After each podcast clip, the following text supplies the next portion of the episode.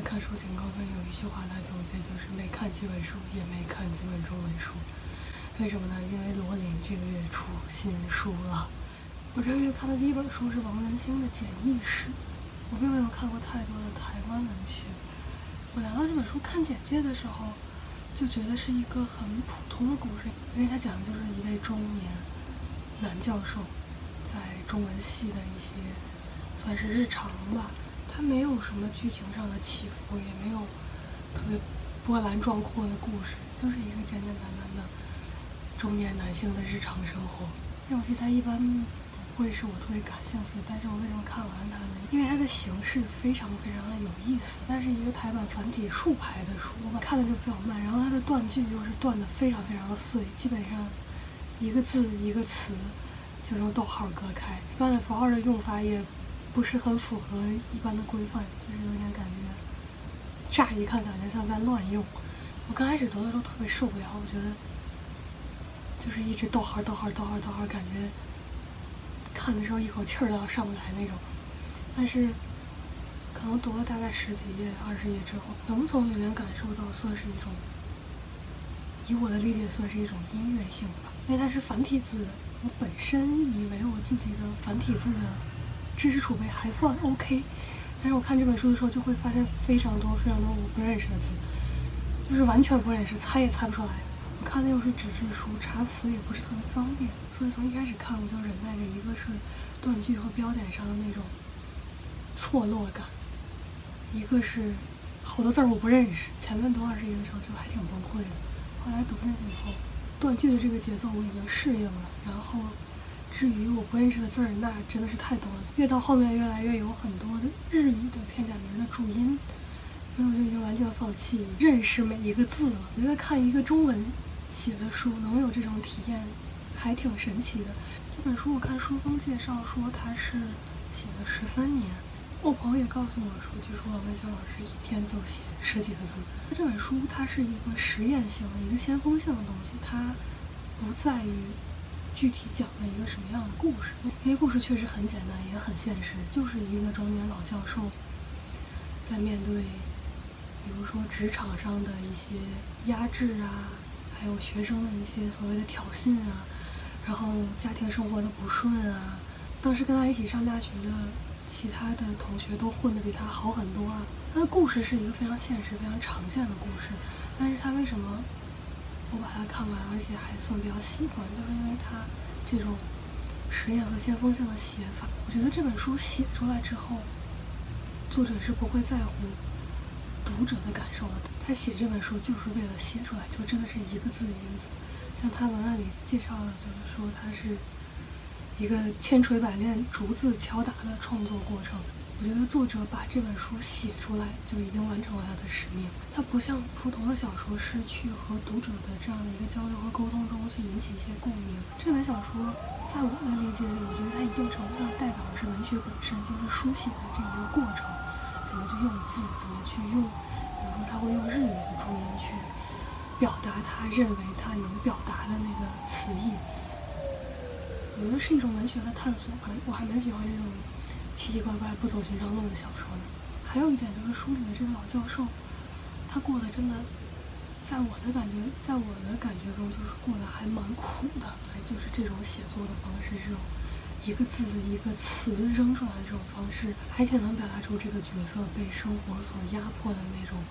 压抑感和焦虑感的。这个月的重头戏当然是这篇罗琳出版的新书《Troubled Blood》。这个罗琳大概在五六年前用笔名写的这一套侦探小说就是《Strike》系列，《Strike》就是这一个系列里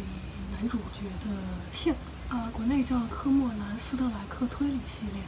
现在是已经出了三本，《布谷鸟的呼唤》、《残》和《罪恶生涯》，还有一本《致命的白色》应该是快出了。首先，国内把这个系列叫推理系列，其实还挺牵强的，因为如果你怀着去看推理的。心态去看这个书的话，可能会觉得真的很无聊，而且很慢。但是这个系列，我觉得更合理的应该把它叫侦探小说。它其实就是讲的，呃，斯特莱克这个侦探和他的一开始是他们这个私人侦探社雇了一个临时工叫罗宾，后来随着剧情的发展就做到了合伙人的这样一个位置。其实就是讲他们两个人一男一女合伙办的故事。如果你今年关注过罗琳的新闻的话，你就会知道她今年基本上今年一整年都在因为跨性别的事情被骂得很惨。《Trouble Blood》这本书出版的时候，也因为书里有一个连环凶手会穿着女人的衣服，在比如说酒吧附近去骗受害者上车，就因为这一个描述，让罗琳又被骂了一轮。就是还是说他恐跨性别，说他写这样一个连环凶手的寓意，就是让大家不要相信穿裙子的男人，就就非常莫名其妙。因为我把整本书都看完了嘛，就只是说他真的是因为为了。去赢取女人的信任，所以穿得像女人一样，这样好把他们骗上车带回家，肢解也好，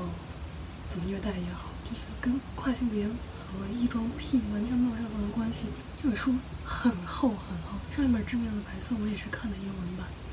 那本书是大概六百多页左右，看别人发的实体书的照片就大概已经这么厚。然后这本书。呃，差不多不大的有九百多页。罗琳这本书写到好到什么程度呢？我上下班的地铁上，晚上回家以后，只要有空闲的时候，就一直在不停的看这本书。差不多不大的讲的是一个女孩找到斯特莱克，想让他帮忙调查这个女孩她妈妈当年失踪的案子。她妈妈是四十多年前失踪的，这那个时候这个女孩才就一两岁。但是她一直都不知道她妈妈到底为什么失踪，也一直没有找到尸体。四十多年以后，她实在是需要一个了结吧，所以就找到私人侦探来帮他们查清楚四十年前到底发生了什么。这个是斯莱克他们第一次办一个时间跨度这么长的案子，他们去找很多当年的证人啊，包括当年经手这个案子的警察，什么都已经去世了，所以整个案子难度就非常大。这个案子在四十年前第一次经手的那个警察。他当时已经有一点，就是精神不太正常，因为他自己本身精神状态就不是特别好，加上当时的媒体对这个案子的关注度又非常大，导致他压力也很大，所以他后期就有点怎么说？他后期就开始用一些星座上的内容去解释这个案子。他先开始是用十二星座的理论去解释这个案子，发现解释不通，后面又去找什么？十四种星座。总之，这个警察当年留下的案件记录都是非常神神秘学，更加深了斯特莱克他们办案的难度。斯特莱克这个系列的套路一直都是斯特莱克和罗宾两个人通过采访证人和案件相关的人员，去理清线索，去找到突破口，找到动机，找到凶手。然后，因为这毕竟是一个四十年的悬案嘛，他们能找到很多。当时的这些证人都已经去世了，就只能找他们的亲属啊或者爱人这些。四十年前失踪的这个女的是一个医生，她算是一个经历比较神奇的人吧。四十年前吧，正是欧美性解放运动如火如荼的时候，这个医生也是一个比较典型的女权主义的代表。她一开始先是在夜总会做兔女郎，就是穿的很少，然后跳跳舞，但是不提供其他服务。后来靠做兔女郎赚够了足够的钱以后，就读了医学院，然后做了医生。他是跟其他两个医生一起合伙开了这个医院，所以就也算是一个合伙人。就是根据斯特莱克他们的采访，他在这个医院里的时候，就对医院里的其他女同事会特别的关照，比如说如果家里有困难，就会尽可能的帮。他就是一个经常把女权呀、解放啊这种词挂在嘴边的这么一个人。因为他有些同事会觉得他特别激进，就是他有一天下班回家，说是要和他的一个朋友去酒吧喝一杯。他从医院出门以后就失踪了，四十多年再也没有找到。在他失踪的同一个时间段，有一个连环杀手刚刚被抓住。这个凶手就是前面说的那个经常穿着女装在酒吧门口开着一个白色的面包车骗女的上车，然后把他们带回自己家地下室。折磨、强奸，最后杀掉、分尸，反正非常非常残忍。什么烫伤的、剥皮的，嗯，他还有过就是抓了两三个不同的女的关在一起，让他们互相看对方受折磨、被强奸。当时很多人，包括第一次经手这个案件的那个疯了的警察，也觉得是这个连环杀手把这个医生给绑走了。这个案子本身并不是那种快节奏、酣畅淋漓。能让读者感觉特别刺激的那种案子，并不是，但我觉得罗琳厉害的地方就在于，第一，它里面所有的人物都写得非常细致，这也就是为什么它篇幅真的很长。斯特莱克和罗宾采访了大概二三十个证人，如果这些证人已经去世了的话，还采访了他们的亲属啊、家人这些角色非常多，但是绝对不会让你有那种这个角色出来我根本不知道是谁这种情况，绝对不会有。我觉得这是罗琳很厉害的一点，他能把所有的人物写得非常清楚明白，不会让你搞混。第二点就是，我觉得这个系列都是这样子，它讲的绝对不是一个案子本身。比如说《布谷鸟的呼唤》讲的是模特和时尚这个行业，第二本《蝉》讲的是作家，第三本《罪恶生涯》讲的是整个警界、警察界的故事，第四本。真命白色讲的是官场和社会运动人士的这样一些故事。其实从第四本的时候就已经能看出来一些征兆。罗琳在罗宾这个女侦探的身上花了非常多的笔墨，去写女性如何在家庭和职场上进行一个平衡，也去写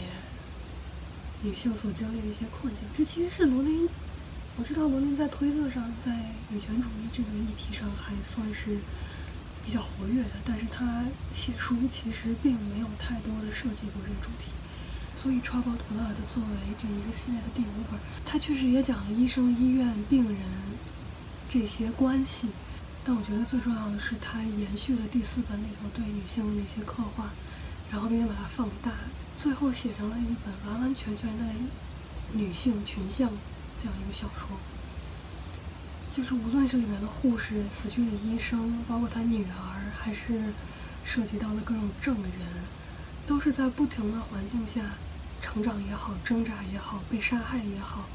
失踪也好，都是这些女人的故事。而且我最喜欢的一点是，这本对罗宾的发掘更深了一层。前四本里只是在讲她的感情生活，她的男朋友后来变成了未婚夫，变成老公，然后又离婚。就是特别不满意她做侦探这样一个工作，因为收入不是很高，然后也不是很稳定，又经常要在外面跑，然后又会遇到很多危险。男朋友就非常不希望他去做这个工作。如果说前四本只是在讲女性在爱情和职场中的选择的话，第五本在罗宾放弃了爱情生活，全身心的投入职场之后，就讲到了很多职场上女性遇到的问题。比如说在开会的时候，如果斯特莱克不在。因为他们其他的那些雇的员工都是男性，只有罗宾一个女的。如果斯特莱克给他们安排各种工作的时候，他们就不会有什么怨言。但是如果斯特莱克不在，由罗宾去做这些安排的时候，大家就会有更多的不满和意见，然后也不听他说话。然后因为斯特莱克已经很有名气了，当罗宾他自己一个人去问询一些证人的时候，很多证人就会觉得罗宾只是大名鼎鼎的斯特莱克的一个助理呀，或者什么的，就会说。我只跟斯特莱克聊，不跟你聊。还有一个证人就直接说我不跟女的聊，我就只想跟男人面对面的沟通。包括他们私人侦探所里有一个男的员工，对罗宾有意思，只要罗宾跟他聊两句，他就给罗宾发裸照。这些其实都是职场中女性经常要面对的一些问题。怎么说？我很少在小说里看到，但是罗宾确实把他们都写出来了，而且看到真的非常非常生气。但是罗宾他没有什么好的解决办法。我们自己在职场里可能也没有特别好的解决办法，就是一个非常两难的一个困境吧。所以我很感谢罗琳把这些细节都写了出来。说一说缺点吧，我觉得有一个问题是，它里面还会讲到罗宾和斯特莱克办的很多其他的案子，除了调查女医生的失踪案之外，他们整个私人侦探所还在同时负责其他四五个案子。在这些案子上，其实也花了不少的笔墨去写，有些可能是对主线剧情和人物发展比较有推进作用，有些可能就没有太大的用，但其实也花了很长的篇幅去写，就会导致篇幅有点太长了。我看的时候也只会去想看这个失踪女医生的案子到底是什么情况，我就不太想关注这些其他的案子，有时候看着会觉得节奏有点太慢，会夹杂这些。跟主要案情不太相关的案子进来。还有一点就是，我觉得这一个系列，无论是叫它推理也好，叫它侦探系列也好，说它是社会派也好，但是这个案子的侦破过程真的是有太多的巧合了。就比如说，斯莱克和罗宾当时正在找一个四十多年前声称自己杀了这个女医生的一个男人，就一直找不到他，也不太确定他的名字到底是什么，就很难找。但是，但是。有一天斯莱克没事干，就到这个证人曾经住过的那个街区去转悠，转着转着，抬头迎面就看见了。我觉得这种巧合实在是有一点太巧了，就是放在侦探小说里就显得实在是不太有说服力。还有一个是，我觉得这个系列在最后解密的时候一直有的一个问题，就是它整个案子的推进过程就是让读者跟着斯莱克和罗宾两个侦探去寻找各种各样的证据，去找各种各样的证人。但是他到最后解密的时候，我作为读者还不知道发生了什么，但是斯莱克和罗宾已经知道怎么样了，他们已经直奔凶手，已经胸有成竹、信誓旦旦，直接去找凶手是谁了。但是我还不知道凶手是谁，让我作为读者有一点脱离了这个故事的节奏的感觉。虽然最后肯定会告诉你凶手是谁，但是一定要在最后这个最关键的时候给读者留这么一点悬念。反正每次我看到最后这个过程的时候，就会有点小小的崩溃，就是他们都已经知道凶手是谁了，但我还不知道。《In the Dream House》是一本传记，是作者写他和他前女友的一段虐恋。这个虐不是一般意义上咱们中文语境里那种虐，而而是真正的家暴，就是英文中的 abusive relationship。无论是小说还是传记，我其实很少看到有人去写家暴这个题材，更何况因为作者是女同性恋嘛，就更何况是写呃同性恋这个群体中的家暴的现象。我一开始看到 abuse relationship，然后又是女同性恋，我第一反应会以为这是一本那种很悲惨、很痛苦的去。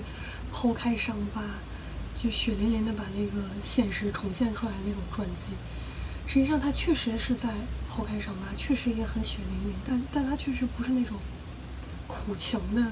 那种戏码。作者他用了两个很神奇的手法，一个是他把整本书拆成了很细小、很细小的章节，每一个章节他都会用一种不同的类型或者不同的领域去写一个很小的事情，写到的一些类型有科幻。有时间旅行，还有女同性恋文学经典，有童话故事，有有色情文学。他就是以各个类型自己特色的写法去写他这一段感情关系中发生的一些小事。嗯，有一章我记得特别清楚，叫叫 Dream House as Choose Your Own Adventure。他给了你一个情境，说你女朋友早上醒来的时候瞪着你，跟你说。你晚上一直在乱动，吵得她一晚上没睡着。然后，如果你道歉，翻到下一页；如果你告诉他说下一次如果我晚上再